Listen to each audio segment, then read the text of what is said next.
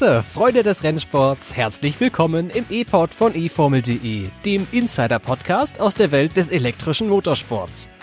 Kontroverser hätte die Formel E wohl nicht nach London zurückkehren können. Zwar gewannen gleich zwei Briten ihr Heimrennen, doch die Schlagzeilen nach dem E-Prix bestimmte der kuriose Safety-Car-Trick von Lucas Di Grassi. Was wir von dem Zwischenfall halten, wie die Formel E darauf reagieren sollte und mehr hörst du in dieser Episode. Mein Name ist Tobi Blum. Viel Spaß beim Hören.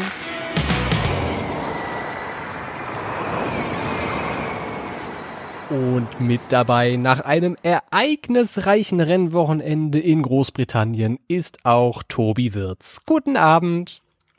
Einen wunderschönen guten Abend. Wir haben uns heute mal ein bisschen später als sonst zusammengeschaltet. Bitte entschuldigt also die etwas, ja, die eintägige Verspätung. Ähm, wir geloben Besserung, aber irgendwie mussten wir beide eine Menge verdauen. Gut, ich hatte auch zu tun die letzten zwei Tage, will ich ja ehrlich sein.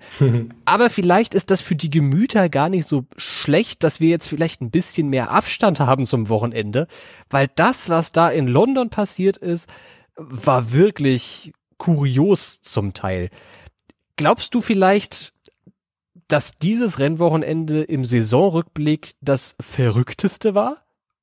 Oh, ich glaube, das konkurriert sehr, sehr stark mit äh, Valencia, aber ähm, es wird auf jeden Fall als eines der Wochenenden in Erinnerung bleiben, wo doch ziemlich viel passiert ist. Passiert ist übrigens auch das Eintreffen einer Vorhersage von uns beiden. Ich möchte ja nicht sagen, dass wir zwei richtig Ahnung haben. Aber ich möchte nur an der Stelle kurz mal einen Einspieler reinwerfen aus dem, was wir in der letzten Episode der Vorschau auf London erzählt haben. Mats ab. Ich glaube ja, es wird einen britischen Sieg geben in London. Deswegen lehne ich mich mal aus dem Fenster und sage, dass ein Triumph von Jake Dennis im BMW möglich ist, falls ein Nicht-Brite nicht dazwischen funkt. Stoffel van Dorn, den habe ich auch auf der Liste. Ich tippe ja auch auf einen britischen Sieg. Allerdings ähm, glaube ich, dass Mahindra Racing die seit Marrakesch 2019 andauernde Sieglosserie beenden wird. Ich glaube, Alex Lynn wird tatsächlich seinen ersten Formel E-Sieg zu Hause holen. Und als hätten wir irgendwie in eine Glaskugel hineingeguckt, kam es so, wie es kommen musste. Jake Dennis und Alex Lynn Rennsieger in London. Also, was war denn da mit uns los? Richtig in Topform, Tobi. Ja, äh, ich kann es auch kaum glauben, dass es tatsächlich dann jetzt so gekommen ist und vor allen Dingen, wir werden ja auch nachher darauf eingehen, äh, du hattest ja auch äh, Stoffel van Dorne mit auf der Rechnung, der ähm, ja ohne eigenes Zutun ähm, fast auch noch gewonnen auch davor auch fast auch noch da, gewonnen hätte, wenn wenn er nicht in einen Zwischenfall verwickelt äh, gewesen wäre. Ähm, ich glaube, äh, so ein bisschen Ahnung scheinen wir dann doch zu haben. auch mal in die eigene Trompete tröten. Sagt man das so? Keine Ahnung. Nein, habe ich zumindest noch nicht gehört. Ich sag dir, was du jetzt als nächstes hörst. Ein Auto und dann den Blick in den Rückspiegel, damit alle nochmal auf den gleichen Stand kommen und damit wir wissen, was da überhaupt in London passiert ist. Die Briten sind aus dem Häuschen. Beim ersten Formel-E-Rennen auf der Insel seit mehr als fünf Jahren erobern Alex Lynn und Jake Dennis die erste Startreihe. In Kurve 4 hingegen ist für zwei Briten bereits Schluss. Alexander Sims und Sam Bird scheiden nach einer Kollision aus. Mitch Evans im zweiten Jaguar muss sich einen neuen Frontflügel holen. An der Spitze zeigt Dennis dann, wie bereits in Valencia, eine sehr abgeklärte Leistung und gewinnt souverän vor Nick de Vries und Alex Lynn.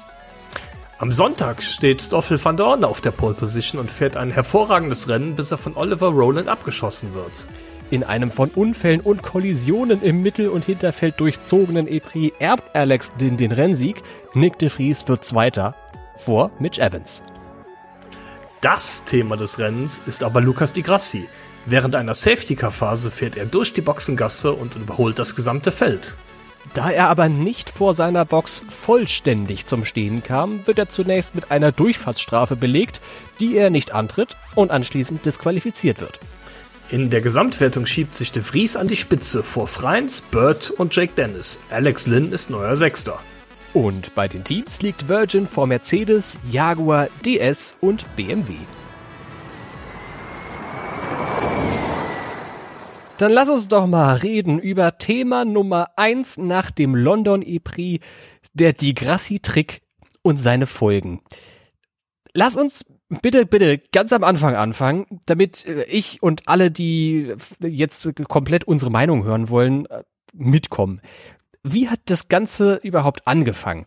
Das ist, glaube ich, Schritt eins.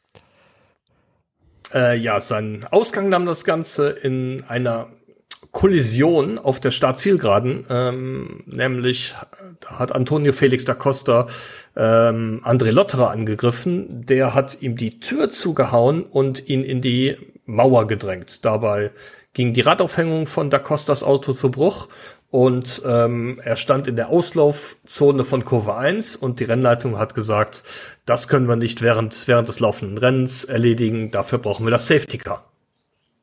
Und dann fuhr das Safety Car auf die Strecke mit für alle Teams überraschend geringer Geschwindigkeit.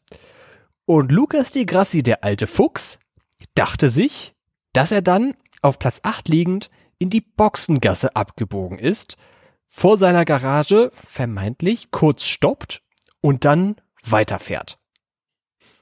Genau, das ist ja auch keine, keine neue Idee. Ähm, das hatten im letzten Jahr Mahindra und auch Sebastian Buemi gemacht. Ähm, allerdings nicht beim Safety Car, sondern bei einer Full Course Yellow, als ähm, auf der Strecke Tempolimit von 50 km/h herrschte und in der Boxengasse auch. Die Boxengasse in Berlin allerdings deutlich kürzer war als der Weg über die Strecke. Die Fahrer hatten, glaube ich, keine Positionen gut gemacht, sondern da das Feld relativ weit auseinandergezogen war, nur mehrere Sekunden gewonnen. Aber ja, diese Idee ist nicht neu und äh, Mercedes hatte damals auch Protest eingelegt, aber ähm, die Teams hatten Recht bekommen, ähm, dass das so in Ordnung war, wie sie das gemacht hatten. Sagt der, der entscheidende Unterschied, kommen wir auch nachher noch zu, war, dass ähm, sie allerdings an der Box vollständig angehalten hatten, während das bei Di Grassi, wie nachher auch äh, Filmaufnahmen gezeigt haben, nicht ganz der Fall war. Bei Di Grassi war es dann allerdings so in London, und ich habe das Gefühl, Audi war selber überrascht davon, wie viel Zeit er gewonnen hat in der Boxenkasse. Die Grassi, der kam dann unmittelbar hinter dem Safety Car zurück auf die Strecke. Der war plötzlich Erster, weil das Safety Car so unfassbar langsam auf dieser Startzielgerade gewesen ist. Die Grassi mit 50 kmh in der Boxengasse und einem kurzen Stopp, in Anführungszeichen, schneller war als alle anderen in der Kolonne vor ihm. Und dann war der plötzlich Führender und hat das Rennen auch gewonnen. Also zumindest über den Zielstrich. Der ist als erster ins Ziel gekommen. Wäre er leider nicht dann kurz darauf disqualifiziert worden. Warum das eigentlich? Ja, ähm, die Disqualifizierung ist eine Folge ähm, des Nicht-Antretens einer Durchfahrtsstrafe. Die Telemetriedaten und auch ein später veröffentlichtes äh, Video zeigen nämlich, dass er, wie eben schon kurz angesprochen, nicht vollständig äh, vor der Box zum Stehen kann. Ähm, die Boxengasse ist relativ, ein relativ rutschiger Belag, nicht vergleichbar mit dem Belag, den er auf der Strecke aufgetragen hat. Und so kam es, dass die Grassi zwar die Reifen blockiert hat, allerdings noch durch den Schwung, den er hatte, noch ein bisschen, ähm, ein bisschen rutschte, als er dann wieder auf Tempo 50 beschleunigt hat. Und ähm, damit hat er keinen Boxenstopp durchgeführt, ähm, laut Reglement. Und durch die Boxengasse zu fahren, ohne einen Boxenstopp hin, äh, durchzuführen, ist hinter dem Safety Car ein Vergehen, das mit einer Durchfahrtsstrafe bestraft wird. Jetzt ist es allerdings so gewesen, dass Audi äh, gesagt hat, ähm, dass die Entscheidung der Rennkommissare, eine Durchfahrtsstrafe zu verhängen, muss falsch sein. Also sagen wir die Grassi gar nicht, dass er in die Box kommen soll, sondern wir lassen ihn weiterfahren. Und äh, da gab's interessante Szenen, die einen ähm, ja, sprintenden Alan McNish zeigen, der auf dem Weg zur Rennleitung ist, äh, um da bester Toto Wolf und Christian Horner Manier äh, seine Meinung bei den Rennkommissaren zu deponieren, um diese Durchfahrtsstrafe zu verhindern. Hat alles nicht gen nichts genützt. Ähm, man ist bei der Entscheidung geblieben und dadurch, dass die Grassi nicht innerhalb der nächsten drei Runden äh, nach Aussprechen der Strafe äh, diese angetreten hat, wurde er dann disqualifiziert. Was natürlich in dem Fall mal wieder sehr ungünstig für die Formel E war, denn als das entschieden wurde, dass es die Durchfahrtsstrafe gibt, da waren nur noch vier Runden zu fahren. ja, eigentlich ist es ja so, dass, dass die, die, ähm, dass die Rennen auf Zeit gehen, aber von der Zeit her war abzusehen, dass ähm, sollte die Stoßfahrtstrafe nicht antreten, die letzte Runde lief, während er disqualifiziert wurde. Und genauso war es dann auch. Er kam nicht äh, zur Durchfahrtsstrafe hinein, weil er auch nichts davon wusste und begann die letzte Runde des Rennens und dann wurde die schwarze Flagge gezeigt, die er vor der Zieldurchfahrt natürlich auch nicht mehr zu sehen bekam. Soweit die Fakten und der Hergang der ganzen Situation. Und jetzt mal zur Interpretation von dem ganzen Tobi. Entschuldigung, aber wie genial ist dieser Gedanke eigentlich? Also, er ist nicht einzigartig, der Gedanke. Das hast du ja gerade schon erklärt. Berlin 2020 gab es genau die gleiche Situation, nur halt bei einer Full Course Yellow und nicht bei einem Safety Car. Aber es wurde wahrscheinlich auch zu Recht ganz schön kontrovers diskutiert nach dem Rennen. Und das werden wir gleich hoffentlich auch ein bisschen tun. Aber allein dieser Gedanke, der ist genial, finde ich. Definitiv. Und es sagt ja auch viel aus, dass das außer die Grassi niemand versucht hat. Ähm, ja, in meinen Augen ein großartiger taktischer Schachzug, den er da ähm, sich äh, äh hat einfallen lassen. Äh, auf der anderen Seite muss man aber auch so ehrlich sein und die Formel E und die FIA dafür ein wenig kritisieren, denn das ging nur deshalb, ähm, weil ähm, er bei Tempo 50 oh, durch die Boxengasse ähm, so viel Zeit gut gemacht hat im Vergleich zu den Fahrzeugen, die auf der Strecke fuhren. Und die, Stre ähm, die Startzielgerade ist jetzt, ist jetzt nicht, wer weiß wie lang, sondern wir reden da über drei bis 400 Meter. Was im Endeffekt bedeutet, dass das Safety Car 30 bis 35 kmh maximal gefahren sein kann, als, äh, als es auf der Strecke fuhr. Und äh, da muss ich mich ehrlich sagen, wie kann sowas sein? Warum muss das Safety Car da so langsam rumschleichen, ähm, sodass es dazu kommt, dass jemand mit Speedlimiter in der Boxengasse so viel schneller ist?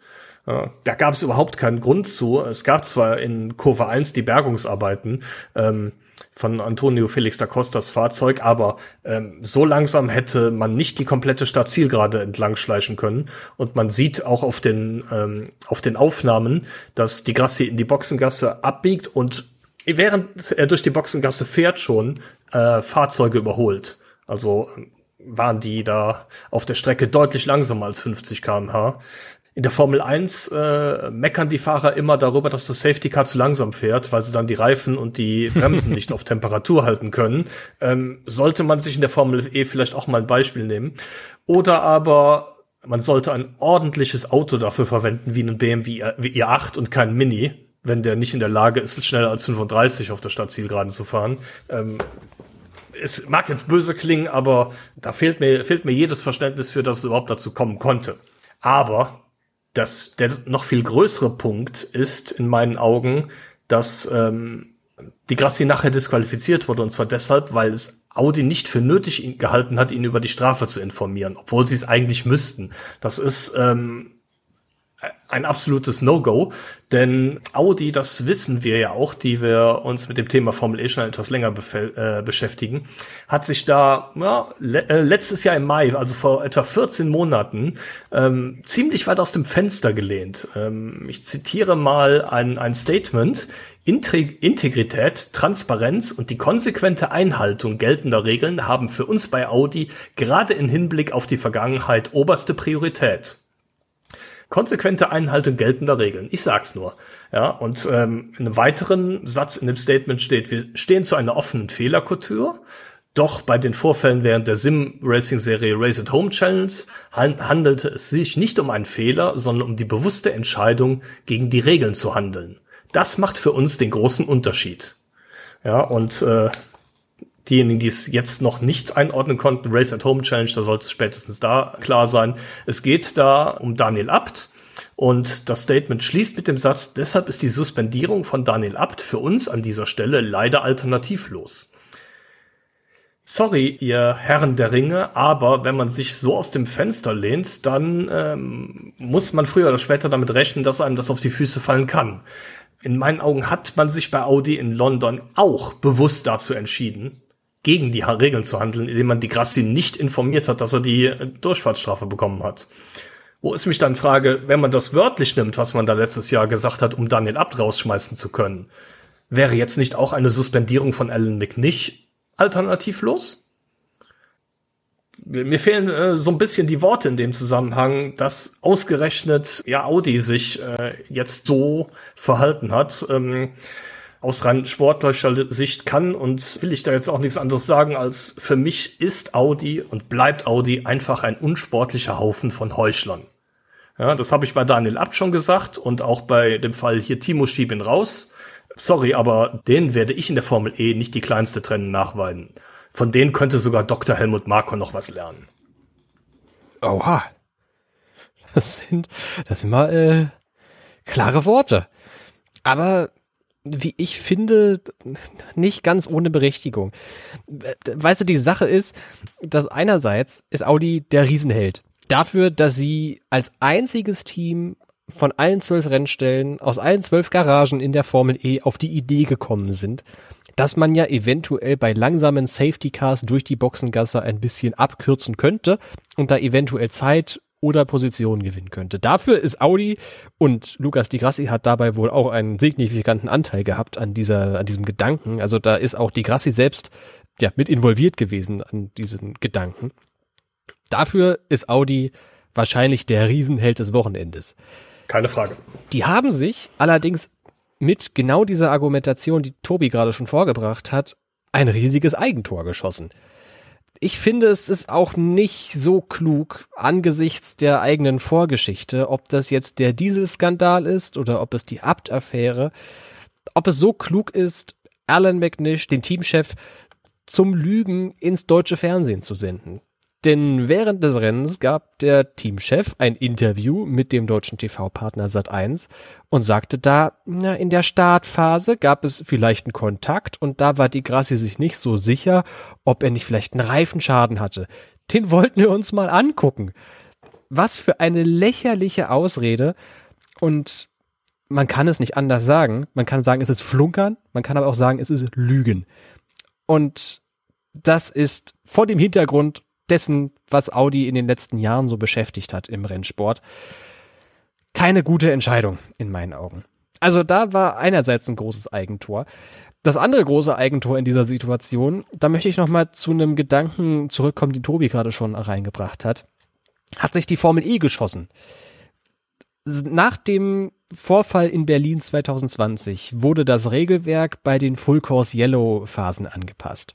Da steht es jetzt im sportlichen Regelwerk, in Artikel 39.2, dass der Boxengassenausgang und Eingang offen bleiben und dass alle Autos, die einen Boxenstopp benötigen, einen machen können. Die müssen mindestens 10 Sekunden stehen. Ähm, man darf keine äh, Strafen wahrnehmen, bla bla bla. Jetzt mal so eben übersetzt ins Deutsche. Steht auf Französisch und Englisch da. 10 Sekunden Boxenstopp bei Full Course Yellows. Auch bei Safety-Car-Phasen kann man Boxenstopps einlegen, steht in Artikel 38.11.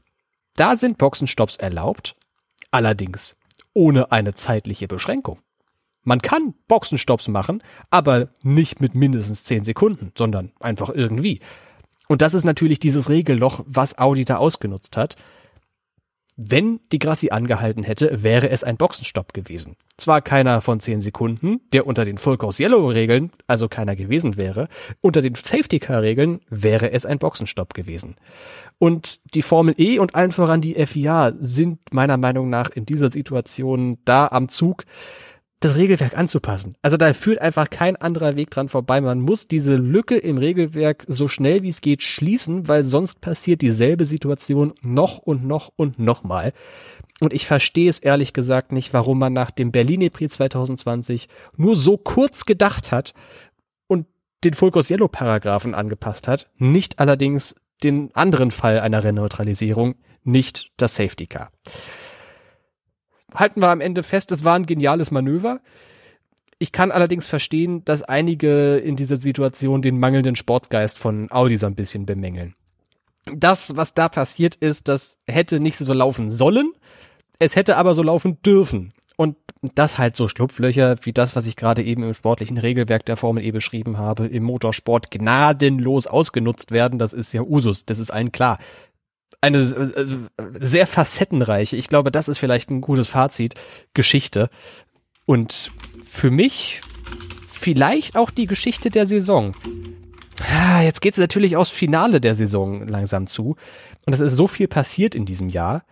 Aber ausge das ausgerechnet Audi, das Team, das nach dieser Saison aussteigt, im drittletzten Rennen nochmal so eine Aktion startet, das hat schon was. Puh, jetzt erstmal durchatmen. Ähm, war dann doch schon eine ganze Menge, was es da irgendwie zu denken und zu sagen gab. Ihr könnt uns natürlich auch sehr gerne eure Meinungen dazu mitteilen. Ob das jetzt über Social Media ist, at eformel.de heißen wir da überall, ob Facebook, Twitter, Instagram, ganz egal, oder per E-Mail contact at e-formel.de oder in einem Kommentar unter irgendeinem von unseren Artikeln. Wir würden sehr, sehr gerne von euch zu dieser Geschichte was hören. Und während ihr euch jetzt alle die Telefone in die Hand nehmt und äh, wütende Kommentare schreibt und sagt, Tobi und Tobi, was habt ihr denn für queere Meinung? Ich sehe das anders. Ähm, reden wir zwei einfach über die nächsten queeren Aktionen. Über das, was da neben die Grassi und dem Safety-Car-Trick am Sonntag noch so passiert ist. Denn hinter dem ganzen Tohuwabohu, was da an der Spitze abging, war noch viel mehr Tohuwabohu es war so ein bisschen Stocker Crash Challenge, ähm, was da in London geschah. Selten habe ich ein Formel E-Rennen erlebt, bei dem so viel Carbon-Kleinteile durch die Lüfte geflogen sind. Und da kommen wir nicht äh, dran vorbei, heute mal drüber zu reden. Lass uns vielleicht mal anfangen. Wir haben gerade mit Audi begonnen, mit dem einen Audi-Fahrer. Lass uns mit dem nächsten Audi-Fahrer weitermachen. René Rast der war in einen Unfall verwickelt mit Sebastian Buemi. Es, erklär uns mal, Tobi, wie ist das passiert? Ähm, ja, Buemi hatte den Attack-Mode aktiviert, ähm, Rast hingegen nicht und fuhren hintereinander auf Kurve 10 zu. Ähm, also Kurve 10 ist die erste der beiden Haarnadeln. Wir hatten ja die Doppelhaarnadel erst rechts, dann links. Und ähm, ja, Boemi hat eigentlich keine echte Überholchance. René Rast ist auf die Kurven innere Seite gefahren, um, um einen möglichen Angriff zu blocken. Und ja, ähm, Boemi scheppert dem einfach äh, richtig mit Schwung ins Heck, sodass ähm, Rast den Scheitelpunkt der Kurve verpasst. Boemi ist durch den Aufprall abgebremst worden, hatte da eine niedrige Geschwindigkeit, konnte den äh, Scheitelpunkt der Haarnadel erwischen, schob sich innen an Rast vorbei und ähm, ja, am Ausgang der Kurve drückt der Rast nochmal schön in die Mauer. Der hatte dabei einen, ähm, einen Aufhängungsbruch erlitten und äh, prallt von der Mauer auf die Strecke zurück und äh, erwischt seinerseits wieder Boemi. Die beiden fahren dann durch die nächste Haarnadel. Es kommt nochmal zu einer Berührung und dann nochmal zu einer, zu einer vierten, glaube ich, insgesamt. Das Rennen für René Rast äh, äh, war beendet und ja, äh, ganz viel Carbon-Schrott auf der Strecke äh, und es gab eine Safety-Car-Phase. Die Rennkommissare haben sich das angesehen und ähm, ja, haben eine, eine sehr heftige Strafe gegen Buemi ausgesprochen, eine 10 Sekunden Stop and Go. Das heißt, er musste an die Box kommen Dart für zehn Sekunden anhalten und äh, durfte dann, dann weiterfahren. Das ist die höchste Strafe, äh, die man aussprechen kann, laut Regelwerk, äh, wenn es keine Disqualifikation gibt. Ja. Und ähm, ich glaube, René Rast hat auch nachher bei, bei Insta Live äh, äh, da äh, sehr treffende Worte zu dieser Aktion gefunden. Er sagte nämlich, das passiert, wenn Leute ohne Hirn fahren. was schon auch wieder ziemlich harte Worte sind. Aber ähm, ich glaube, nachvollziehbar in dieser äh, Situation, denn das war sehr unnötig. Er hatte den Attack-Mode, er hatte den, den Leistungsvorteil, ähm, hätte es nicht auf Teufel komm raus an dieser Stelle erzwingen müssen, in meinen Augen. Die nächsten harten, klaren Worte hat nach dem Rennen Antonio Felix da Costa gefunden. Und zwar in Richtung von André Lotterer. Die beiden sind bekanntlich auch aneinander geraten. Und zwar auf der Stadt Zielgerade. Da ging es um einen Platz, ich glaube schon innerhalb der Top 10, aber jetzt auch nicht, also die haben jetzt nicht ganz um die goldene Ananas gekämpft, aber Silber war sie vielleicht, keine Ahnung. Lotterer fährt erst nach links, dann nach rechts, dann wieder nach links und Da Costa war schon beim letzten Linksmanöver lange neben ihm. Lotterer drückt ihn in die Mauer. Ihr könnt euch den Zwischenfall übrigens auch äh, in der aktuellen Kapitelmarke ansehen. Das Urteil war eine Durchfahrtsstrafe für Lotterer und Felix da Costa hat ihn anschließend einen wirklich schlechten Verlierer genannt. Einen sore loser, wie man es auf Englisch nennt. Ich war in dieser Situation wirklich erschrocken und überhaupt, das ist das Gefühl, was ich nach diesem gesamten Sonntagsrennen hatte, da will ich gleich auch noch mal kurz zu ausholen. Aber ich war wirklich erschrocken darüber, wie André Lotterer sich verteidigt. Wie lange fährt der eigentlich schon Rennen, habe ich mich gefragt. Eigentlich ist das spätestens, wenn du in die Formel 2 kommst, schon verpönt, so zu fahren, sich so zu verteidigen. Und Daniel Abt hat das sehr treffend im deutschsprachigen Fernsehen formuliert. Es sind immer dieselben. Und André Lotterer ist leider einer. Er ist, es ist immer wieder André Lotterer beteiligt, wenn Leute und Autoteile durch die Gegend fliegen. Leute selten, aber Autoteile vor allem fliegen durch die Gegend, wenn Lotterer in der Nähe ist. Natürlich, das ist dann auch irgendwann Teil seines Fahrstils, aber das geht nicht. So kann man in einer FIA-Weltmeisterschaft nicht fahren, wie André Lotterer sich verteidigt hat. Und dass die Rennleitung oder die Rennkommissare dann anschließend entscheiden, es gibt eine Durchfahrtsstrafe dafür, ist angesichts der Buemi-Strafe, der Durchfahrtsstrafe plus zehn Sekunden vor der Garage anhalten, sehr milde. Sagen wir es mal so. Ja, kommen wir zum, zum nächsten Zwischenfall, wo wir beim Thema sehr milde sind.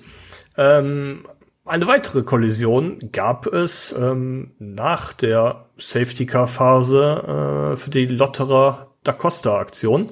Ähm, da sind nämlich wieder in der Kurve 10 der Haarnadel Oliver Rowland und äh, Stoffel Van Dorne kollidiert. Ähm, Auslöser war eigentlich ein versuchter Angriff von Nick de Vries, der auf Position 4 lag und den drittpla drittplatzierten Roland vor der Kurve 10 angreifen wollte. Ähm, Roland hat versucht, sich auf der Innenseite zu verteidigen, aber den Bremspunkt um geschätzte 20 Meter verpasst und ähm, ja, Stoffel van Dorne, der vor ihm fuhr, einfach komplett abgeräumt. Der ist dem so in die in die Kiste gefahren, das hat äh, richtig äh, böse gescheppert. Van Dorne wurde damit seiner Siegchance beraubt. Ähm, wie schon angesprochen, er war Zweiter hinter Lukas Di Grassi, der ja, das Thema hatten wir eben schon, nachher die Disqualifikation äh, erleiden musste. Ähm, er, er ging als Zwölfter über die Linie, hat aber dann für das äh, Überholen unter gelber Flaggen eine 5-Sekunden-Strafe bekommen, sodass er am Ende nur 15. wurde. Mhm. Wo wir beim Thema 5-Sekunden-Strafe sind, das ist genau das, was Oliver Rowland für diese Aktion bekommen hat. Und äh, ganz ehrlich, da muss ich mich fragen, was machen die Rennkommissare eigentlich den ganzen Tag? Denn ähm, das war in meinen Augen ähm, der, der schlimmste und gleichzeitig auch eindeutigste Unfall des Rennens. Bei, all, bei den anderen beiden Situationen, die wir schon besprochen haben, war es ja so, dass äh, beide Fahrer in einen Zweikampf verwickelt waren. Aber das war bei Van Dorn überhaupt nicht der Fall. Der fuhr einfach da rum und auf einmal kommt mit geschätzt äh, 50 Kilometer pro Stunde Überschuss ein Nissan angeflogen und rammt ihn von der Straße.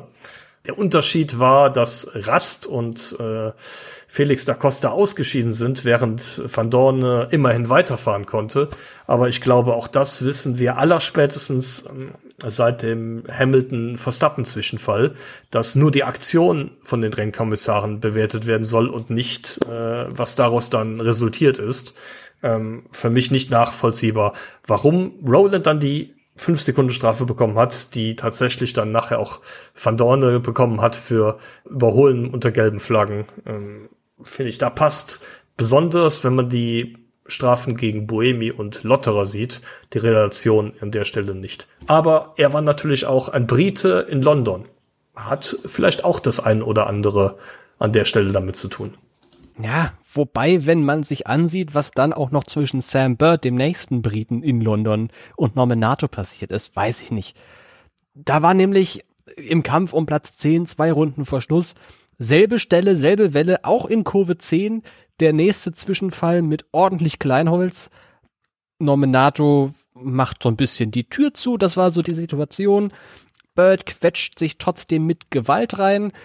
Beide kollidieren miteinander, weil nicht genügend Platz ist in dieser abscheulichen Kurve 10. Warte, ich muss mal kurz ausholen, bevor ich hier vielleicht weiter. Ja. der Streckendesigner von London, der gehört in eine dunkle Kammer gesperrt. Und da soll er aber bitte nachdenken über das, was der da gemalt hat.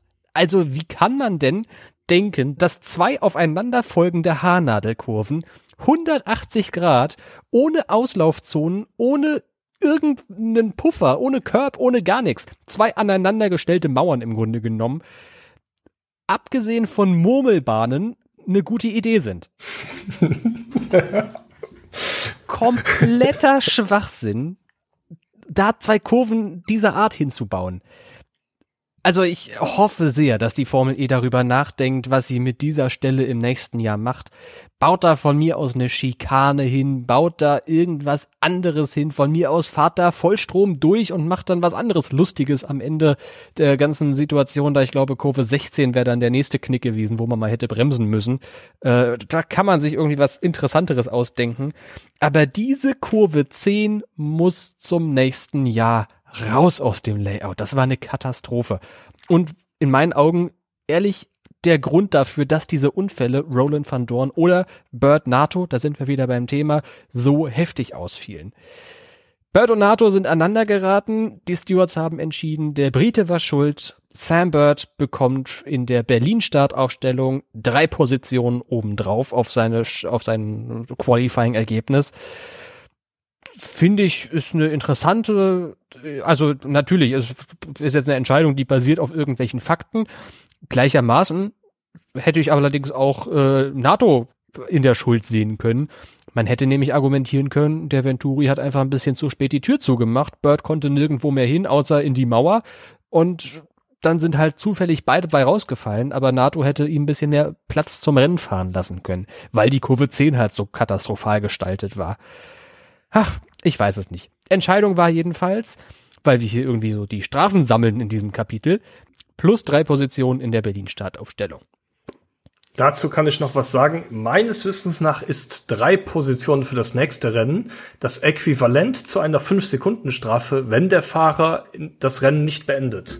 Mhm. Ja, weil wenn ein Fahrer ausscheidet, bringen ihm auch fünf Strafsekunden nichts mehr. Dann kriegt er drei Positionen für die äh, für das nächste Rennen. Okay, das ist ja interessant zu wissen. Ich bin trotz dieses Wissens ganz schön enttäuscht mit dem Fahrerlager der Formel E. Jetzt kommt natürlich wieder eine Meinung von jemandem, der noch nie ein professionelles Autorennen gefahren ist. Trotzdem beobachte ich die Formel E seit ihrer Gründung und ich muss ganz ehrlich sagen, ich habe mich in der Formel E-Historie nach einem Rennen noch nie so leer gefühlt wie nach dem London E-Prix. Weil dieses fahrerische Niveau unter aller Kanone war.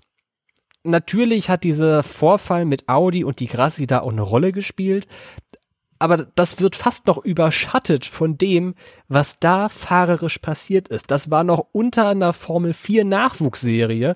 Selbst die haben auf der Strecke mehr Respekt füreinander. Wobei ich gar nicht weiß, ob es mangelnder Respekt ist oder einfach Übermut. Natürlich, es geht auf die Zielgerade der Saison. Alle wollen so viele Punkte wie möglich sammeln, damit sie in einer guten Qualifying-Gruppe für Berlin sind. Bla, ganz viel Kleinkram, äh, über den wir in den nächsten Wochen uns noch unterhalten können. Trotzdem, das Racing in London war eine Katastrophe. Und irgendwas muss sich Rennleiter Scott Elkins einfallen lassen, was er den Fahrern beim Meeting am Freitag in Berlin erzählt, damit sich das ändert. Das erinnert mich so ein bisschen an ein Rennen in der, damals hieß sie noch äh, GP3. 2013 oder 2011, weiß ich nicht, in den frühen Zehnerjahren jedenfalls, in Monza ist ähnlich viel schiefgelaufen mit ähnlich schlechtem fahrerischen Niveau, sodass der Rennleiter irgendwann die rote Flagge gezeigt hat und gesagt hat, stopp, wir fahren jetzt nicht so weiter. Das Rennwochenende ist an dieser Stelle beendet. Das wird natürlich in der Formel E nicht passieren. Das ist die große Rückkehr nach London gewesen und das war auch die vorletzte Veranstaltung der Saison und das kann man nicht machen in so einer Situation. Wenn man allerdings objektiv sich das Racing ansieht, wäre das vielleicht sogar schon inzwischen eine valide Option gewesen. Das war eine Katastrophe von einigen, die da auf der Strecke unterwegs gewesen sind. Geht nicht. Kann man nicht machen. Bitte, liebe Fahrer, reißt euch am Riemen. Ihr seid Teilnehmer in einer großen FIA-Weltmeisterschaft. In einer FIA-Weltmeisterschaft fährt man nicht so, wie wir es am Sonntag in London gesehen haben.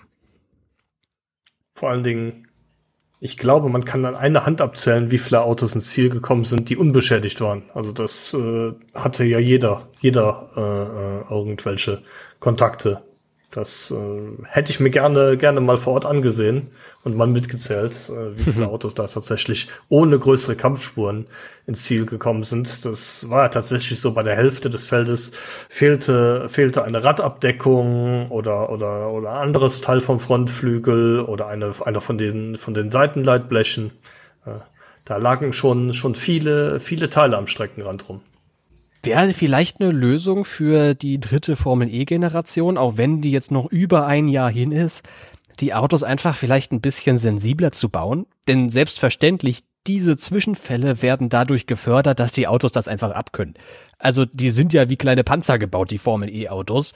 Da kann man sich mal anlehnen, wie im Tourenwagensport, wie in der britischen Tourenwagenmeisterschaft, wie in der deutschen Tourenwagen Masters da kann man sich anlehnen mit den Gen 2 Formel E Fahrzeugen. Wäre das vielleicht eine Idee für Gen 3, die Autos vielleicht ein bisschen empfindlicher zu machen, sodass die Fahrer weniger Risiko gehen, weil bei so Zwischenfällen man nicht riskieren möchte, dass auch das eigene Auto kaputt geht? Ja, auf jeden Fall eine denkbare Alternative. Hätte dann natürlich die, die Nachteile, dass ähm, die Autos wieder empfindlicher reagieren, wenn man denn mal tatsächlich einen leichten Moorkontakt hat. Von daher, ähm, ich finde, das ist äh, ganz schwierig, ähm, aber etwas empfindlicher, denke ich, dürften die Autos sein. So viel Tacheles in dieser Episode. Hei, hei, hei, hei, hei. Aber manchmal müssen so Dinge auch gesagt werden einfach. Wir wollen aber natürlich nicht nur kritisieren und nicht nur so ein bisschen konstruktiven Input geben, sondern auch Ehren, wem Ehre gebührt. Und in London gebührt Mercedes in jedem Fall eine ganze Menge Ehre. Es war so ein bisschen die Wiederauferstehung des Nick de Vries. Mercedes, die waren in einem tiefen Formtief. Und anders kann man es nicht formulieren, auch wenn de Vries so ein bisschen stinkig war, als ich ihn in der Pressekonferenz darauf angesprochen habe. da meinte er, ja, die Medien sagen immer, wir waren in einem Formtief, das war gar nicht so. Aber faktisch ist es nun mal leider so, dass Mercedes in den letzten sechs Rennen acht Punkte gesammelt hat, vor London wohlgemerkt, und dringend Zählbares brauchten. Und? Hat's in London geklappt, Tobi? Durchaus. Ähm, Nick de Vries ist tatsächlich zweimal als Zweiter, äh, äh, nee, eben, ist eben nicht zweimal als Zweiter über die Ziellinie gefahren, aber er war am Ende zweimal Zweiter und hat so tatsächlich die Führung in der WM übernommen. Ja, sonntags ähm, war er dann auch in der Superpole, obwohl er in Qualifying Gruppe 1 an den Start ging. Das, denke ich, ähm, war doch eine sehr, sehr starke Leistung ähm, und zeigt, dass De Vries durchaus ähm, ernstzunehmende Karten im Kampf um den Titel hat. Ernstzunehmende Karten, gute ja, Karten hat, ernstzunehmende Chancen, oder von mir aus auch so. Ähm, sein Teamkollege Stoffel van Dorne, den hatten wir jetzt auch schon zwei, dreimal angesprochen. Der ist am Samstag ähm, Siebter geworden und ähm, ja, Sonntag hat er dann sogar die Pole Position geholt, äh, ist allerdings dann in, in, diesen Zwischenfall mit Ronan verwickelt worden und äh, hat dann im Endeffekt keine Punkte gesammelt, liegt in der Gesamtwertung nun auf Platz 13. Aber das ist gar nicht so schlecht. Das ist ganz im Gegenteil nämlich ziemlich gut. Denn damit ist er der bestplatzierte Fahrer in Startgruppe 3 und äh, hat dann in Berlin am, Sam am Rennsamstag auf jeden Fall gute Chancen im Qualifying. Das heißt, der könnte dann auch wieder vorne mitspielen. Ähm, insgesamt liegt Mercedes in der Teamwertung jetzt wieder auf dem zweiten Platz, nur sieben Punkte hinter Virgin. Also da ist ähm, definitiv noch alles offen vor dem letzten Rennen. Ähm, muss ich allerdings jetzt auch die Frage stellen, das, was gut für äh, Van Dorne ist, ist natürlich relativ schlecht für De Vries. Ja, der muss jetzt in Berlin in der Qualifying Gruppe 1 antreten. Aber hat in London ja schon gezeigt, dass es auch, wenn man gut drauf ist, in Gruppe 1 klappen kann. Tobi, was denkst du denn? War es vielleicht ein bisschen zu früh, dass die gute Leistung von De Vries kam und der in der Tabelle so weit nach vorne gesprungen ist? Das ist unheimlich kurios, aber ich glaube ja. De Vries, der war auch selbst so ein bisschen enttäuscht darüber, dass er Zweiter wurde an beiden Tagen. Weil, das hast du gerade schon super erklärt, das natürlich bedeutet, er hat viele Punkte. Er führt jetzt die Fahrer-WM plötzlich an, nachdem er ja keine guten Leistungen gezeigt hat. Gut, gute Leistung hat er schon gezeigt, abgesehen vielleicht von New York, aber keine guten Punkte gesammelt hat. Und jetzt führt er plötzlich an und wird sich denken, hätte ich mal diese Leistung lieber in Berlin abgerufen, wenn es wirklich zählt. Weil schön und gut. Weltmeisterschaft anführen hört sich immer toll an. Zwei Rennen vor dem Finale der Saison.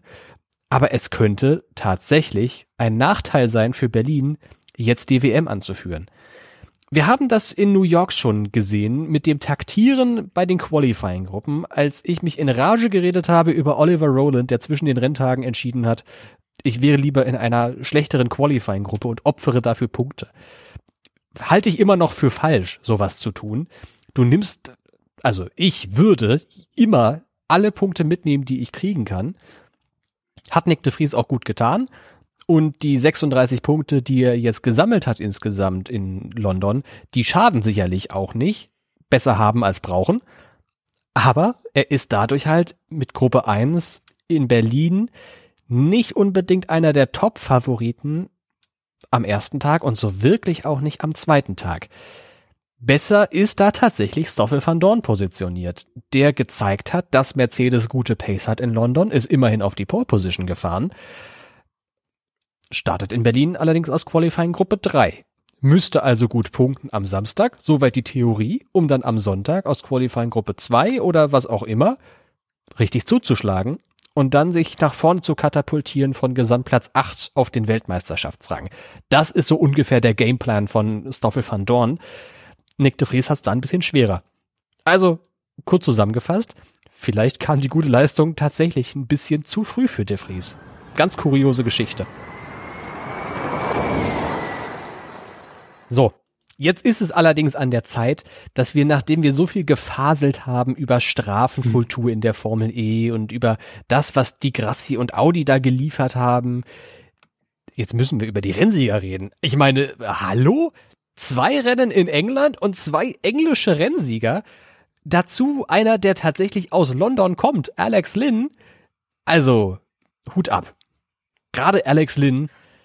Es ist ja immer ein gutes Zeichen, wenn sich das gesamte Fahrerlager für einen Rennsieger freut und sagt, Mensch, der Junge, der hat's verdient und nicht neidisch sind auf irgendwas, das ist bei, bei, bei Alex Lynn der Fall gewesen. Alle haben sich für Lynn gefreut. Und das zu Recht, wie ich finde.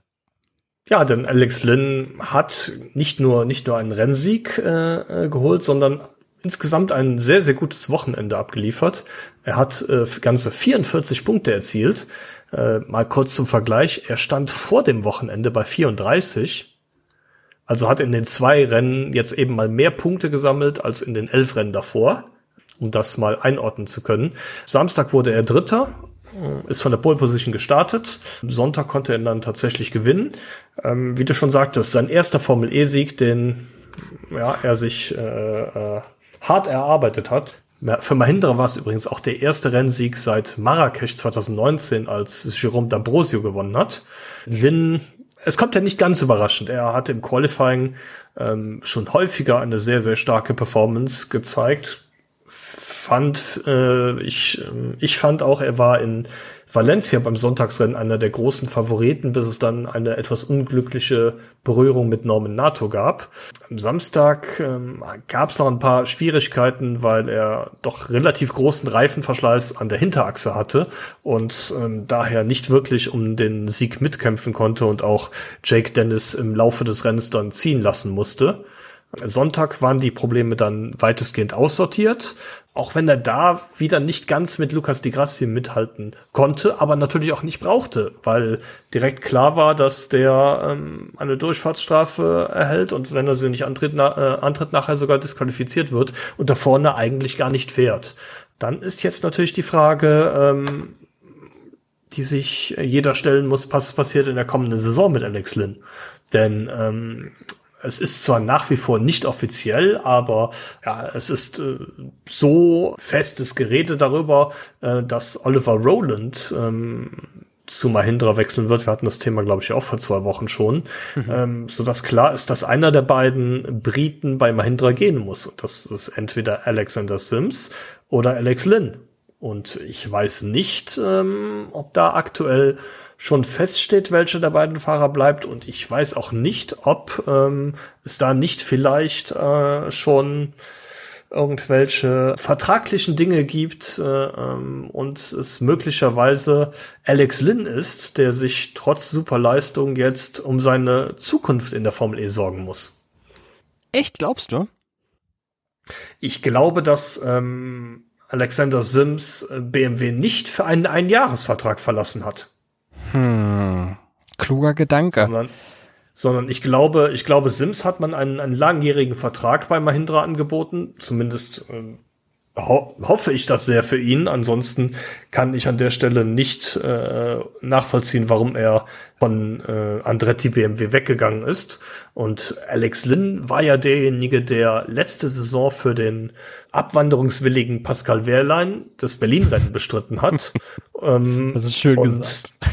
ja, ja, und der, der dann ähm, den dabei so überzeugt hat, dass er den Sitz behalten hat ich glaube tatsächlich, dass Lin im Gegensatz zu Sims keinen langjährigen Vertrag bei Mahindra bekommen hat.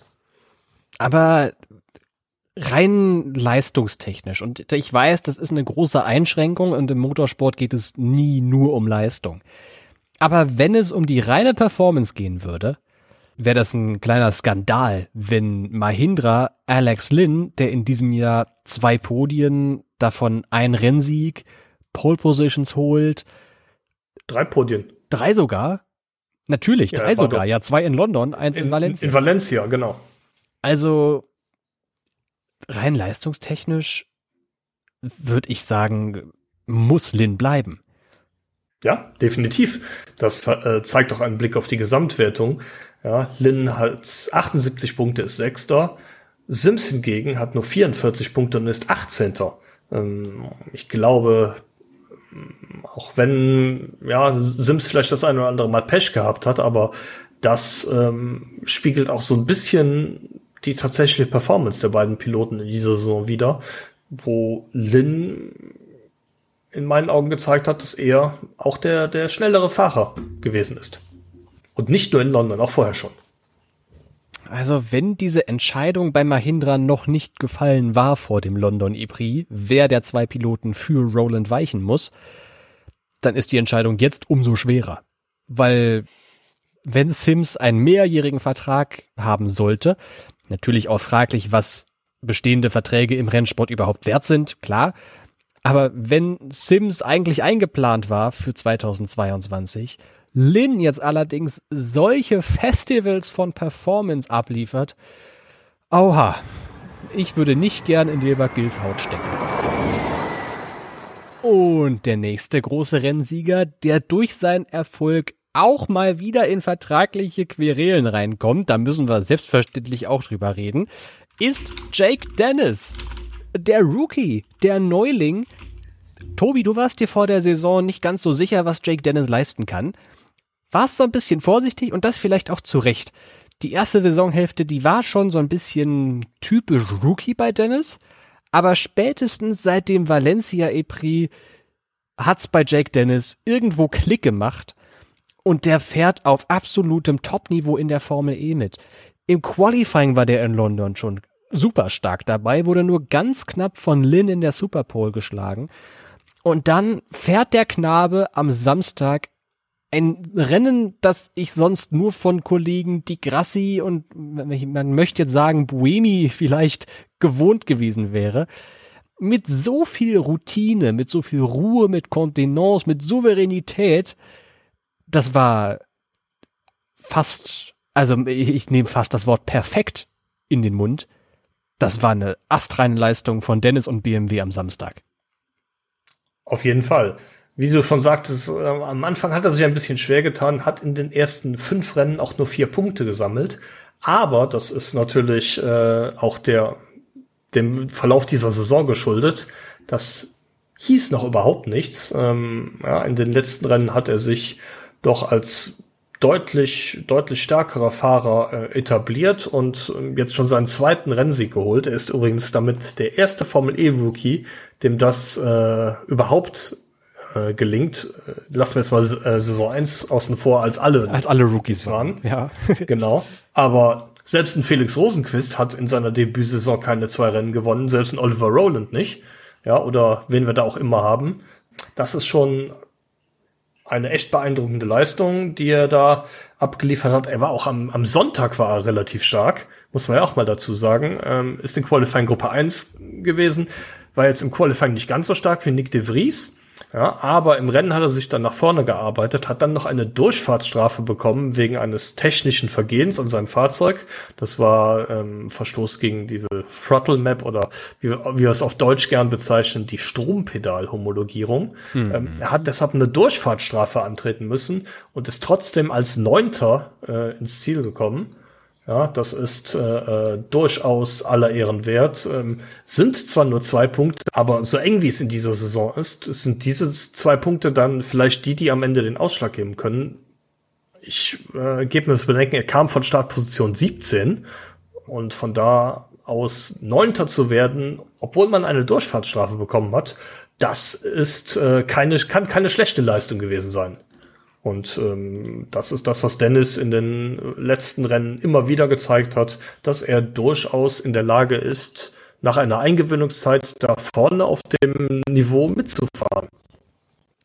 Ich stelle mich immer so schwer an bei der Frage, wer der Rookie der Saison ist. Weil die so gut sind in diesem Jahr. Selbst Norman Nato ist mehrfach auf Podiumskurs unterwegs gewesen, bis sein Team ihm durch operationale Abläufe irgendwie einen Strich durch die Rechnung gemacht hat. Ich hätte äh, die Nase voll von so Geschichten wie plötzlich geht NATO der Strom zu früh aus. Das ist in London übrigens auch wieder passiert. Ich glaube zum dritten oder vierten Mal in dieser Saison. Also irgendwas läuft dabei Venturi und NATOs Garagenhälfte gehörig schief. Aber Nick Cassidy, der war in New York erste Sahne. Und Jake Dennis, der war in London erste Sahne. Also die Rookies in dieser Saison sind wirklich unglaublich gut. Als Neuling in der Serie zu einem der Aspiranten auf den Titel zu werden, das gab es noch nie. Abgesehen eben von Saison 1, als alle irgendwie Rookies und da dann auch Titelaspiranten waren. Und jetzt ein Gedanke zur Fahrerentscheidung 2022. BMW, die steigen bekanntlich aus der Formel E aus und suchen in ihrem letzten Jahr irgendwie immer noch ihren Lead-Fahrer, den Nummer 1-Fahrer. Durch seine Routine war es am Anfang der Saison ohne Frage Maximilian Günther und gewiss ist er das auch immer noch. Aber es ist nicht abwegig der Gedanke, dass Jake Dennis derjenige ist, der so ein bisschen das Aushängeschild vom Rennstall ist. So will ich es mal formulieren, momentan. Definitiv. Er liegt jetzt auf Platz 4 in der Gesamtwertung, hat äh, mal wieder ein starkes Wochenende abgeliefert, hat mittlerweile 19 Punkte vor äh, Vorsprung auf Max Günther, der deutlich mehr Erfahrung hat. Der ist nur Gesamt 15. Ähm, aber so eng wie das in der Formel ist, muss man natürlich auch dazu sagen, äh, ein Podium von Max Günther äh, bei seinem Heimrennen am Samstag in Berlin würde reichen und er wäre auch wieder mittendrin im Titelkampf. Ähm, da ist die Messe noch nicht gelesen, zumal wir hatten das Thema eben schon, jetzt auch wieder der Qualifying-Gruppenvorteil bei Günther liegt, der in Gruppe 3 an den Start geht, während Dennis in Gruppe 1 ran muss. Jetzt ist es natürlich so, ich habe den BMW-Ausstieg gerade eben schon angesprochen dass Andretti auf Fahrersuche ist für 2022. Die haben eine ganze Menge im Talent in einem eigenen Pool. Und der Teambesitzer Michael Andretti sagte uns in New York noch, dass oder der Teamchef Roger Griffiths meinte, dass der Teambesitzer Michael Andretti, so muss man es korrekt formulieren, darauf aus ist, einen US-amerikanischen Fahrer in das Auto zu setzen. Ob das so kommt, weiß niemand so genau, aber das ist so ein bisschen der Wunsch. Und wenn das so kommen würde, angenommen, da sitzt dann irgendein US-amerikanischer Fahrer in einem Auto, bleibt nur noch ein weiteres Fahrzeug übrig bei Andretti für einen der zwei derzeitigen Piloten. Wen würdest du denn nehmen? Max Günther, bewiesener Rennsieger, in New York triumphiert, eine Menge Erfahrung mit allerlei Teams, arbeitete in den letzten Jahren für einen riesengroßen deutschen Hersteller oder Jake Dennis, der in der zweiten Hälfte der Saison 2021 so richtig in Fahrt kommt und sehr, sehr souverän in London gewonnen hat. Ich mache es mir vielleicht ein bisschen einfach äh, an der Stelle, aber ich sage, Andretti sollte beide behalten. ähm, auch, auch wenn Günther in dieser Saison einige Fehler gemacht hat, zum Beispiel bei Saisonbe Saisonbeginn und auch im Samstagsqualifying in London noch, Dennis ein ja, eine gewisse Lernkurve erst hinter sich bringen musste, ähm, haben sich die beiden doch mittlerweile als sehr starke Fahrerpaarung etabliert. Und von den letzten vier Rennen, die gefahren wurden, hat jeder der beiden Fahrer eines gewonnen. Ich finde, beide sind sehr stark und natürlich, auch wenn man gerne einen äh, US-amerikanischen Fahrer hätte, an dem an der Stelle sehe ich es ähnlich wie bei einem anderen Team im Starterfeld, das gerne einen chinesischen Fahrer hätte. Ähm, wenn man, wenn man tatsächlich irgendwas, irgendwas äh, erreichen will, dann sollte man das tunlichst vermeiden und beide Fahrer auch in der nächsten Saison beschäftigen. Was denkst du denn? Ja, beide können gut Englisch sprechen. Also an der Sprachbarriere soll es nicht, nicht hängen, Andretti. ja, ich gebe dir recht. Es ist die, es ist eine unmögliche Entscheidung zwischen Günther und Dennis zu wählen. Vom Bauchgefühl her würde ich sagen, in der Formel E ist Erfahrung der Schlüssel zum Erfolg. Das war es schon immer, das wird es auch 2022 sein. Und deswegen würde ich sagen, vom Bauchgefühl her hätte ich große Teile der Saison auf jeden Fall Günther gesagt. Aber Jake Dennis, der ist kein Rookie mehr. Also langsam hört der Welpenschutz für alle auf. Aber diesen Welpenschutz, den alle Rookies irgendwie genießen, den braucht er schon lange gar nicht mehr. Jake Dennis, das war eine Spitzenleistung und das ist auch kein Ausnahmefall gewesen, wie er da in London performt hat. Natürlich mit Unterstützung seines Teams, das darf man nicht verschweigen. Motorsport ist eine Teamsportart. Und ich habe große Teile des Rennens im Teamfunk von BMW gehört. Das geht über die offizielle Formel E-App. Äh, verfolgt habe ich das Rennen da in seinem Teamfunk. Und abgesehen von einer kleinen Frage, wann die zweite Attack Mode Aktivierung losgeht, da hat er sein Ingenieur schon ihn, in, ihn schon in die Attack Zone gelotst und meinte dann, nee, doch nicht, doch nicht, doch nicht, ähm, weil irgendwo mal wieder gelbe Flagge war. Ähm, und dann lohnt sich natürlich nicht, wenn äh, als nächstes das Safety Car auf die Strecke geht oder sowas, da durch die Attack Zone zu fahren und Plätze zu verlieren oder sowas.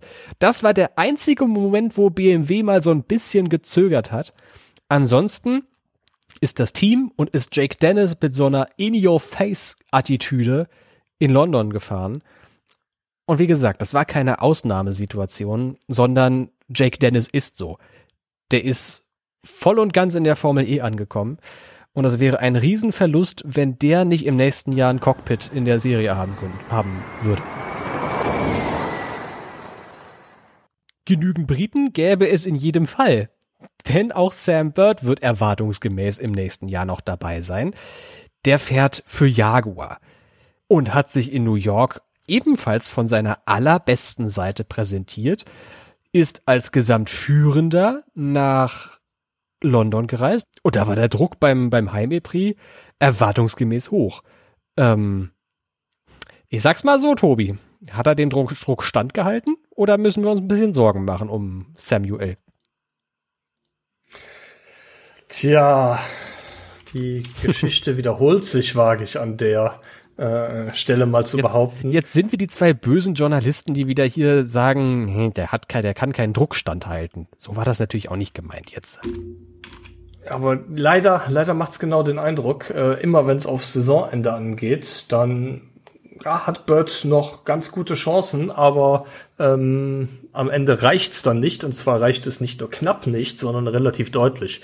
Ähm, es scheint ihn auch ähm, selber sehr äh, mitzunehmen, sage ich mal, denn ähm, er stand so im Fokus, dass äh, er schon äußerst genervt in der äh, offiziellen Pressekonferenz am Freitag reagiert hat, ähm, wie man es eigentlich nicht von ihm kennt. Ähm, und ähm, ja, äh, die Leistung auf der Strecke passte dann leider auch nicht. Ähm, Samstag ähm, Startplatz 18 aus Qualifying Gruppe 1, ja gut, das ist halt äh, äh ein Nachteil, aber äh, er war auch weit davon weg, der Beste in seiner Qualifying-Gruppe zu sein. Ähm, das Rennen war dann relativ schnell zu Ende, ähm, in Kurve 4 nämlich schon, äh, als es nach einem Feindkontakt mit Oliver Turvey, glaube ich, war es, einen Mauerkontakt äh, anschließend gab, äh, war die Vorderradaufhängung gebrochen. Sonntag äh, ging er wieder aus der ersten Qualifying-Gruppe ins Rennen, ähm, erneut sehr schwach im Qualifying, nur Startplatz 21 und ähm, hat dann im Rennen doch äh, etwas bessere Leistung gezeigt, ähm, hat sich auf den Weg nach vorne gemacht, ähm, bis äh, wir hatten das Thema auch eben schon, ist dann ein, in meinen Augen überflüssige Kollision mit Norman Nato gab, übrigens im Kampf um Platz 10. Ja, da ging es um einen einzigen WM-Zähler und ähm, ja. Oliver Rowland hätte zurückfallen lassen, um in die bessere Qualifying-Gruppe zu kommen. Ja, gut. Äh, Sorry, der kann man jetzt auch sein. mal so sehen. ähm, ja, ähm, und die Quintessenz ist jetzt, dass äh, Sam Bird in äh, Berlin noch mal schlechtere Karten hat, weil er nämlich drei Startplätze nach hinten muss. Und das Problem ist, Problem in Anführungszeichen, ist, dass er immer noch Meisterschaftsdritter ist, also auch wieder in Qualifying Gruppe 1 ran muss. Also ich denke, dass es wieder ein Startplatz sein wird, der zweistellig ist und mit der Startnummer 2 beginnen wird. Hm. Ja, so Vorhersagen sind immer schwer, weil lass es regnen in Berlin. Ich meine, der deutsche Sommer ist überall vergleichsweise ähnlich, außer da, wo du wohnst, da ist er besonders nass. Aber ähm, lass es regnen, dann hat er vielleicht schon wieder bessere Karten in Qualifying Gruppe 1. Aber das ist nicht der Fall, von dem er ausgehen sollte und auf den er jetzt hoffen sollte. Ich habe auch das Gefühl, irgendwie jetzt also natürlich in New York ja, ich weiß gar nicht, woher dieses Gefühl kommt. In New York war der ja super spitze. Aber es gibt Fahrer, die mit mehr Schwung nach Berlin reisen und die in besserer Form sind vor Berlin. Die Mercedes-Fahrer zähle ich zum Beispiel dafür. Darunter Stoffel van Dorn. Dank Qualifying-Gruppe, dank guter Leistungen schon in London, auch wenn die Ergebnisse nicht gestimmt haben bei Bird war weder die Form gut, noch die Ergebnisse in London. Also, er ist nicht unbedingt einer meiner Top-Favoriten auf den WM-Titel in diesem Jahr. Da stimme ich dir zu. Ich sehe es noch nicht ganz so schlimm. Also es ist jetzt noch nicht komplett äh, Weltuntergang. Es ist immer noch möglich für ihn. Immerhin, ne? Seine Position in Qualifying Gruppe 1 für Berlin spricht ja dafür, dass er in der vorhergehenden, in den vorhergehenden Wochen der Saison irgendwie gut performt haben muss. Aber die Form könnte besser sein. Und selbstverständlich müssen wir zum äh, Zusammenschnüren dieses E-Pods, der ja auch jetzt schon Überlänge hat, über das Team Nissan Edams reden. Und bleiben dabei eigentlich direkt beim Thema Form. Da hat in London mal so gar nichts gepasst für Edams am Samstag beide Autos in der letzten Runde auf Kurs für Punkte. Und Tobi, was dann? äh, ja, sowohl Sebastian Buemi als auch äh, Oliver Rowland fuhren auf den Punkterring ins Ziel und dann auf einmal gab es eine Einblendung, ähm, dass eine Untersuchung läuft wegen Energy Overuse, also Überschreitung der erlaubten Energiemenge. Und ja, es kam dann, wie es kommen musste. Äh, der Verdacht bestätigte sich. Äh, beide Piloten wurden disqualifiziert so wie es nachher erklärt wurde, gab es einen Software-Glitch, also äh, eine, eine Fehlfunktion in der Software, die dafür gesorgt hat. Ähm, normalerweise wird bei ähm, 100% verbrauchter Energie ähm, einfach ein Cut-off gemacht und das Auto hat von jetzt auf gleich dann keinen Strom mehr. Viele erinnern sich bestimmt noch an Pascal Wehrlein beim legendären Finish in Mexico City äh, gegen Lucas Di Grassi, mhm. als der Cut-Off tatsächlich wenige Meter vor der Ziellinie kam und Di Grassi noch vorbeifahren konnte. Ähm, das hat nicht rechtzeitig gegeben bei den Nissan-Fahrzeugen. Die sind äh, tatsächlich ähm, bis kurz vor die Ziellinie noch legal unterwegs gewesen und dann haben sie nicht den richtigen Zeitpunkt gefunden, die Energie abzuschalten, so dass sie, so wie Sebastian Bohemin nachher sagte, ein Hundertstel einer Kilowattstunde zu viel gebraucht haben. Das muss ich, äh, sollte, sollte man auch mal hervorheben. Die Fahrer, die erreichen diesen Cut-off-Point nicht, indem sie selbst irgendwie den Fuß vom Gas nehmen, sondern das Auto sagt dann, halt, stopp, du hast jetzt 100 Prozent verbraucht und ich gebe dir jetzt einfach keine Energie mehr, oder? Genau. Und da frage ich mich, ob sich Nissan nicht einfach irgendwie vertippt hat in der Fahrzeugsoftware. Denn zur Erinnerung, in London standen den Fahrern etwas weniger Kilowattstunden zur Verfügung, statt 52 nur noch 48 Kilowattstunden. Einfach dafür, dass die Autos ein bisschen mehr Strom sparen müssen, weil London einfach quasi eine Vollstromstrecke war in der Form, in der sie vorlag. Und ähm, da wäre nicht besonders viel Bedarf und war auch nicht besonders viel Bedarf zum Rekuperieren, trotz dieser Energiereduktion. Da kann man so gut Energie sparen, da muss man nicht wirklich viel liften, coasten, rekuperieren, was auch immer.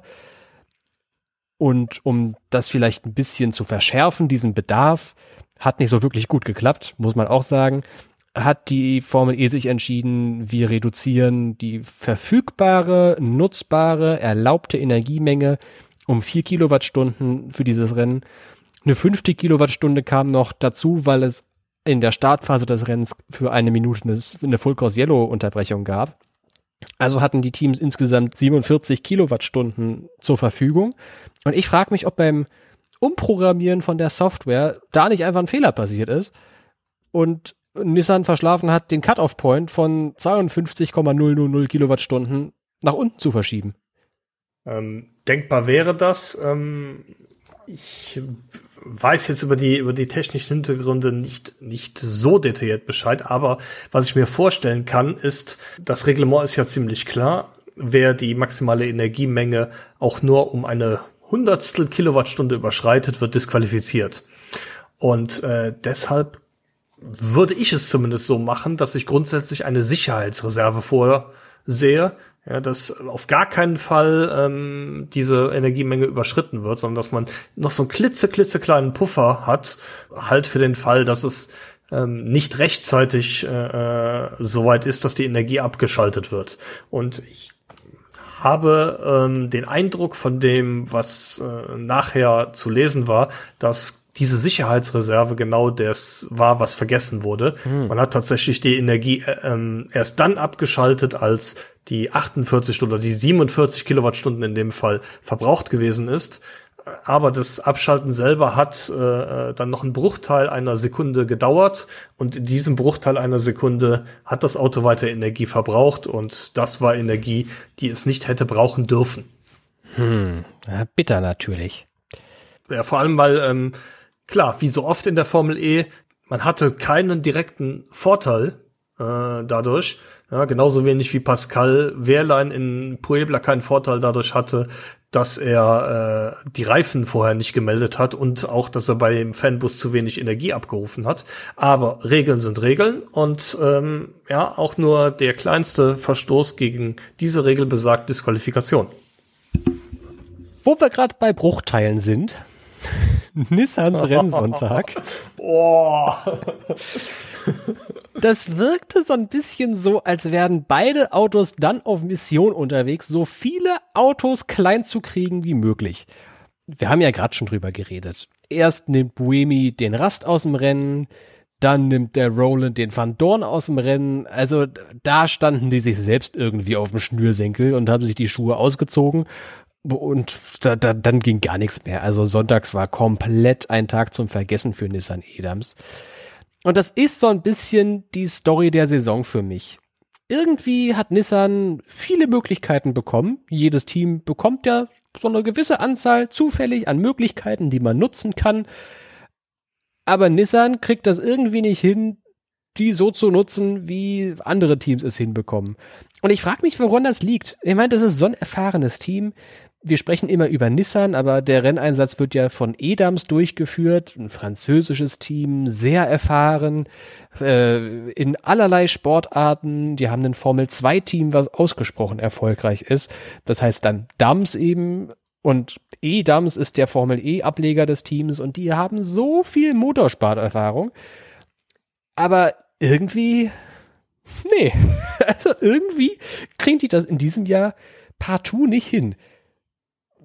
Hast du eine Erklärung, wann das liegt, Tobi?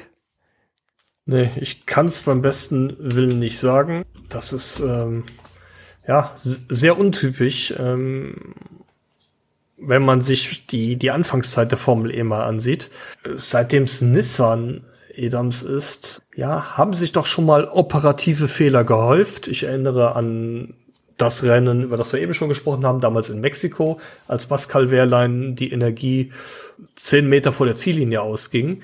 Äh, da ging den beiden Nissan-Fahrern äh, die Energie drei Kilometer vor der Ziellinie aus, weil man sich einfach mit der, mit der Anzahl der Runden, die im Rennen gefahren werden, verrechnet haben.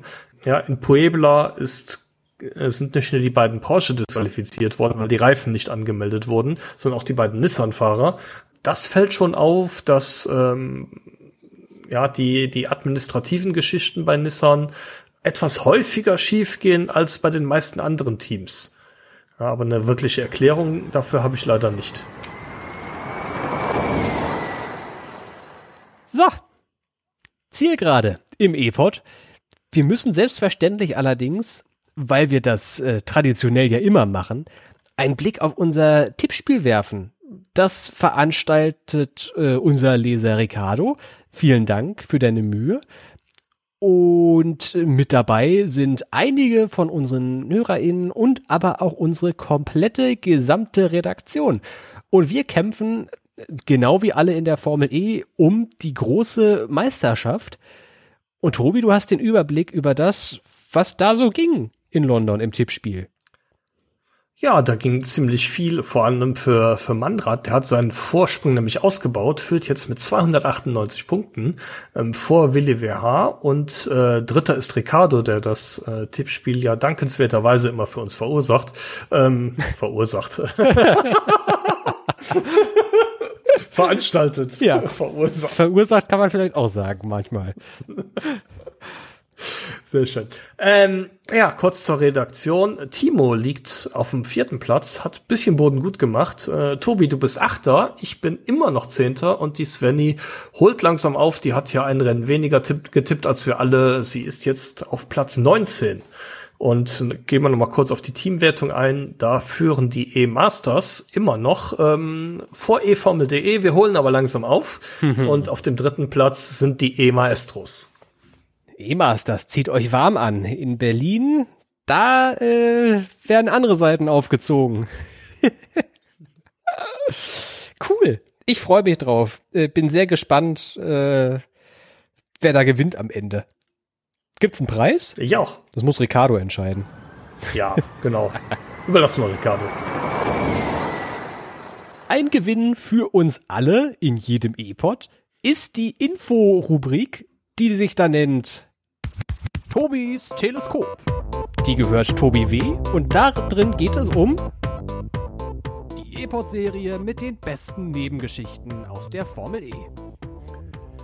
Ja, heute im Teleskop mal wieder ein Formel-E-Thema zur Abwechslung, ähm, denn wie bereits beim Nachtrennen in Diria hatte sich die Formel E eine Lightshow mit der Deckenbeleuchtung im Londoner Excel Center für die, Me äh, für die Messe, genau. Nein, für die Startaufstellung einfallen lassen. Äh, was am Samstag noch relativ gut funktionierte, ging am Sonntag dann aber leider in die Hose. Die Präsentation der ersten Startposition klappte nicht ganz nach Wunsch, sodass die Rennserie nach äh, Position 8 einmal das, auf einmal das komplette Licht anmachen musste, damit man überhaupt irgendwas im Fernsehen erkennen konnte. Ach, das ist natürlich ärgerlich, dass so Dinge dann äh, in der großen Öffentlichkeit auffallen, wenn alle zum Rennstart einschalten und zugucken wollen und dann funktioniert deine Lichtshow nicht. Aber das muss man trotzdem sagen. Die Formel E hat gute Arbeit geleistet, da dieses London-Event auf die Beine zu stellen. Auch wenn die Lichtshow nicht geklappt hat, wie die da Auch diese wenn die Strecke halt, nicht funktioniert hat. ja, die, der, der Streckendesigner, der gehört ja aber nicht zur, zur Eventproduktion so wirklich dazu. Ach so, okay. Der gehört immer noch eingesperrt. aber die Eventproduktion, Gute Entscheidung. die hat gute Arbeit geleistet, finde ich. Und das macht sie auch sonst immer. Die Formel E weiß schon, wie man Events auf die Beine stellt, inzwischen.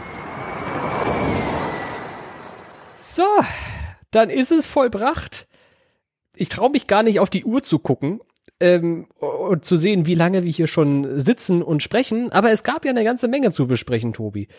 Ähm, liegt dir noch was auf dem Herzen? Irgendwas zu Audi, zum Boxenstopp-Ding mit Safety Car oder zu den Unfällen oder irgendwas, was du noch loswerden willst? Nee, besser nicht an der Stelle. Ich glaube, äh, ich, glaub, ich habe heute genug ausgeteilt. Wir hören uns dann ja auch ganz bald schon wieder, denn die Formel E schläft ja nicht. Und der Berliner Prix naht mit großen Schritten. Alles, was es zu dem Rennen in Deutschland zu wissen gibt, erfahrt ihr natürlich in der nächsten Zeit. Jetzt machen wir erstmal Feierabend und verabschieden uns in die Nacht. Hast heute noch was Großes vor, Tobi? Bestimmt, wie ich dich kenne. Ja, genau. Nein. Äh, was soll man denn auch tatsächlich an einem Mittwochabend nach 21 Uhr noch vorhaben? Ein bisschen entspannen. Vielleicht Ist das was Großes? wach Zählt das? bleiben, bis Olympia kommt. Komm, lass mal doch hier einen Schwenk Richtung Tokio drehen. Bist du auch so im Olympiafieber? Und viel mehr als im Nein, EM-Fieber? in der, nein, in der Tat leider überhaupt nicht, muss ich an der Stelle jetzt zugeben. Ich bin doch sehr, sehr stark durch die Formel E jetzt am Wochenende und auch äh, nach dem Wochenende äh, involviert gewesen und äh, habe ja auch dann noch einen, einen, einen regulären Job, den ich äh, von äh, 9 to 5 nachgehe. Also ähm, ich lese schon mal ein paar Sachen, aber tatsächlich live äh, im Fernsehen verfolgt oder äh, im Stream verfolgt habe ich bislang noch gar nichts. Ah, Das sind ja noch ein paar Tage Zeit. Ich lieb Olympia ja, weil du einfach morgens, das habe ich erst beim Wochenende schon festgestellt, da klingelte der Wecker, wann, halb acht oder so bin ich aufgestanden, machst de- deinen Fernseher an und da läuft einfach so Bogenschießen oder so Synchronspringen. Und die, das sind so Menschen, die rufen Weltklasse Leistungen ab und du sitzt da mit deiner Müsli-Schüssel schön mit Schokoflocken drinne, äh, trinkst deinen deinen Kaffee und die leisten Großartiges. Ich liebe Olympia, weil das auch so Sportarten sind, die ich sonst nicht verfolgen würde. Und die machen so Spaß. Beachvolleyball. Wow. Das macht richtig, richtig Laune. Würde ich gerne auch mal selber zocken. Naja, sind ja noch ein paar Tage Olympia und jetzt machen wir erstmal das Auto an, weil wir sind ja kein Olympia-Podcast. Gute Wahl. Na dann, Tobi. Schönen Feierabend dir. Wir hören uns bald wieder. Mach's gut. Der auch, Tobi. Mach's gut. Ciao. Ciao.